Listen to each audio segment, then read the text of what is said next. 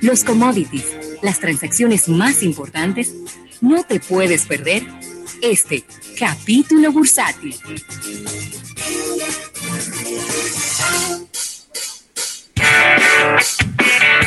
Rafael, y agradecer este capítulo bursátil al Banco Popular, Banco Popular, a tu lado de siempre.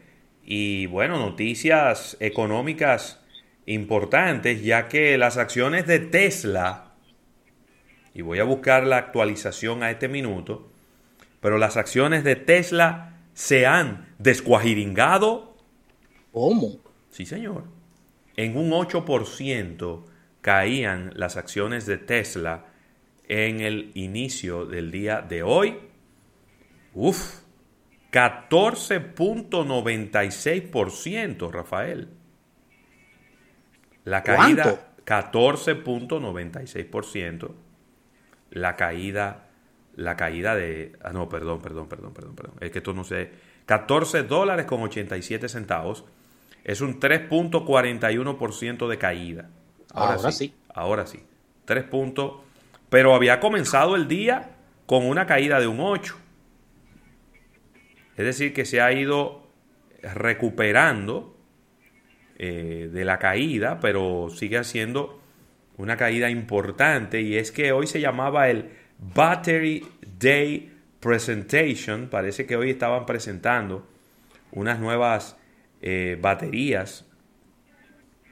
Eh, y parece que no han llenado las expectativas de los inversores. Mira, a ver, Tesla es una marca que desde el punto de vista mediático y lo que ha venido haciendo iba muy bien. Yo, viéndolo desde fuera, puedo decir que las acciones estaban muy por encima del valor de la compañía claro. y yo creo que están tomando su nivel independientemente que ha sido unos bajones o unas caídas demasiado dramáticas, pero yo creo que es como tomando su nivel que está. Esa sí. es mi ligera opinión. Hay que, hay que ver qué, qué dice Eriden con respecto al tema. Y estos lanzamientos son temas de expectativa, no llenaron las expectativas de, los mercados y ahí están los resultados. Mire, Estados Unidos está registrando 860 mil solicitudes de ayuda por, em, por desempleo.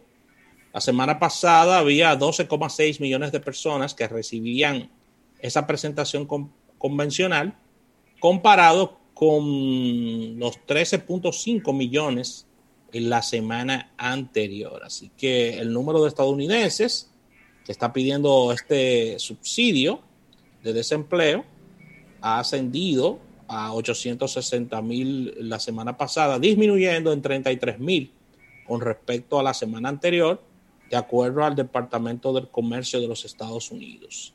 Así que las solicitudes continúan, eh, como siempre, en apoyo a este, a este tipo de casos de personas que pierden sus trabajos y de aquellas personas que están recibiendo apoyo que continúan a la espera. Así que ahí está, estamos hablando de unos, eh, disminuyeron de 13,5 millones a 12.6 eh, millones. Así que ahí está el número, Ravelo. Claro, mira, eh, sigue subiendo el precio del petróleo en esta semana.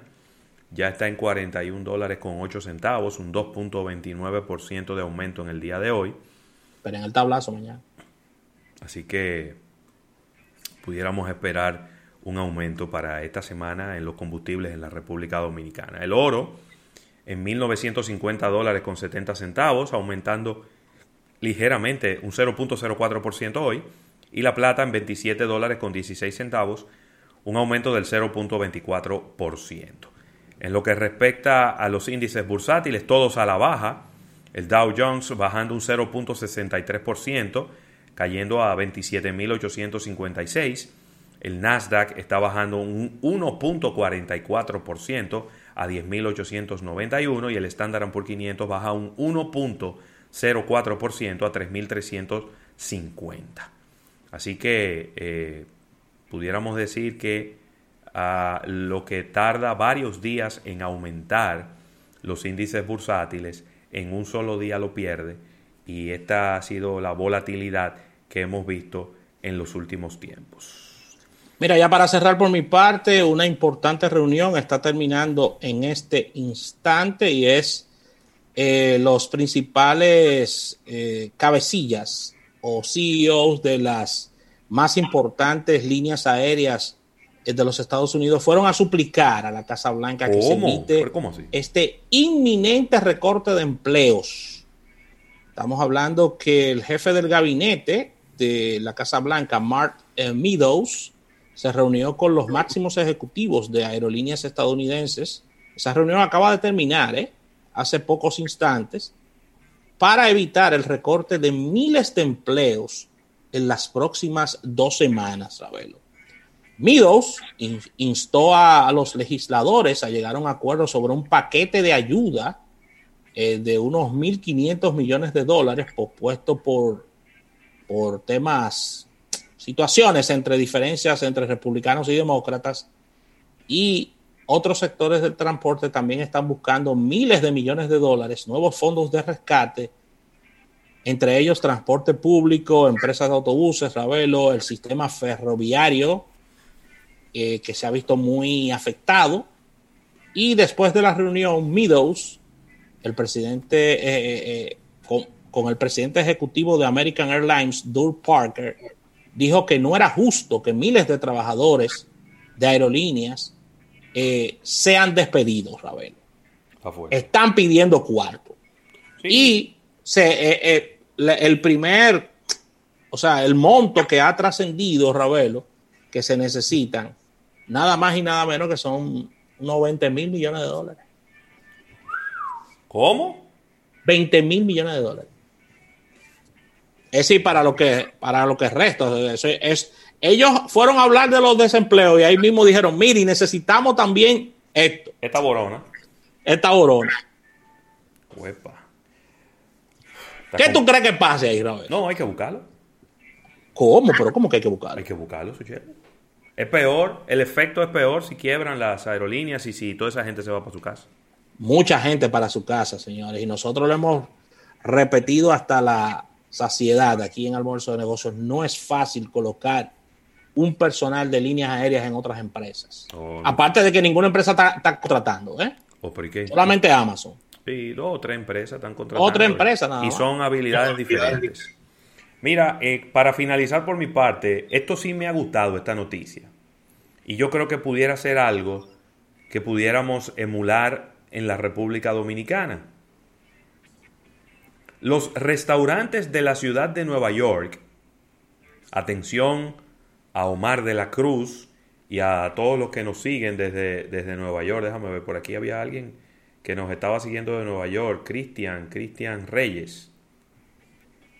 Cristian Reyes, un abrazo para él. Los restaurantes podrán agregarle un 10% que se llama el COVID-19 Recovery Charge. ¿Cómo? Me gusta el nombre. Es como un impuesto, una tasa de recuperación para que los restaurantes le incluyan en su factura a los comensales. Y yo creo que esas son cosas que se pueden emular en la República Dominicana. ¿Por qué? Porque los restaurantes tienen un horario reducido. Están recibiendo menos personas porque han tenido que poner las mesas más distantes unas de otras. Sí mismo. Tuvieron un tiempo cerrado. Entonces yo creo, eso es algo que la alcaldía de la ciudad de Nueva York, el consejo de la ciudad de Nueva York, eh, le ha dado luz verde para que el dueño del restaurante decida si quiere ponerlo o si no quiere ponerlo. Entonces, el máximo que usted le puede poner es un 10%. No es tampoco a lo loco, es un 10% máximo. Y yo creo que no es algo descabellado, Rafael.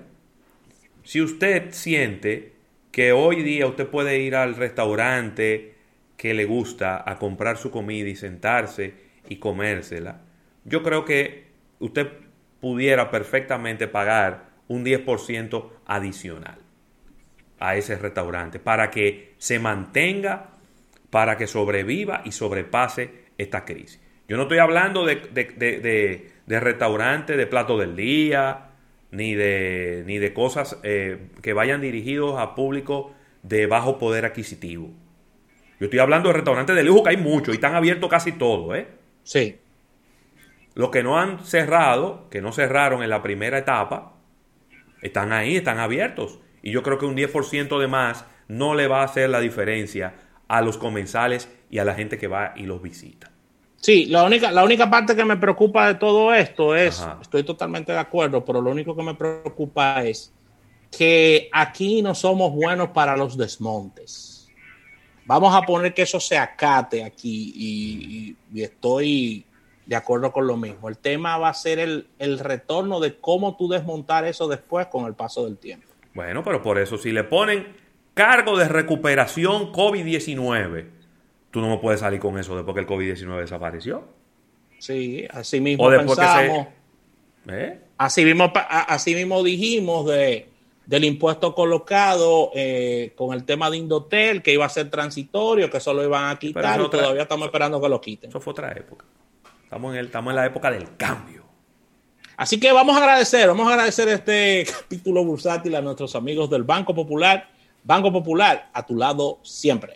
Mira, Rafael, y quiero aprovechar en este momento para hacerle una recomendación de una receta que nos envía Casa Brugal para que si decides tomar alcohol lo hagas con responsabilidad. Una receta de bajo eh, grado alcohólico. Este se llama el Pineapple Punch. ¡Wow!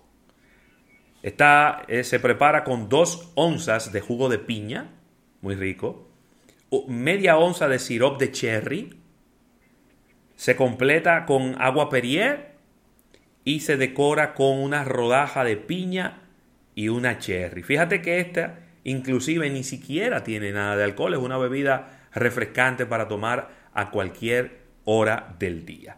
Disfruta de... ¿Perdón?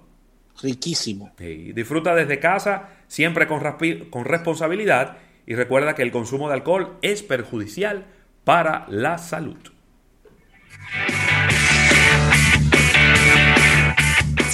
En un momento regresamos con más de almuerzo de negocios. Si un inversor tú te quieres comprar y en carro público no quieres llegar, sin un buen aire ya no puedes pensar, la nacional te puede ayudar.